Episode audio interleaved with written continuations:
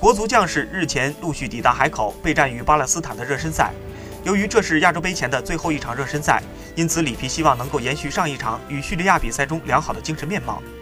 在这次集训中，里皮将老队长郑智暂时放在了名单之外，而刘洋和朱晨杰两名新人则是第一次入选，其中朱晨杰更是首名入选的零零后国字号球员。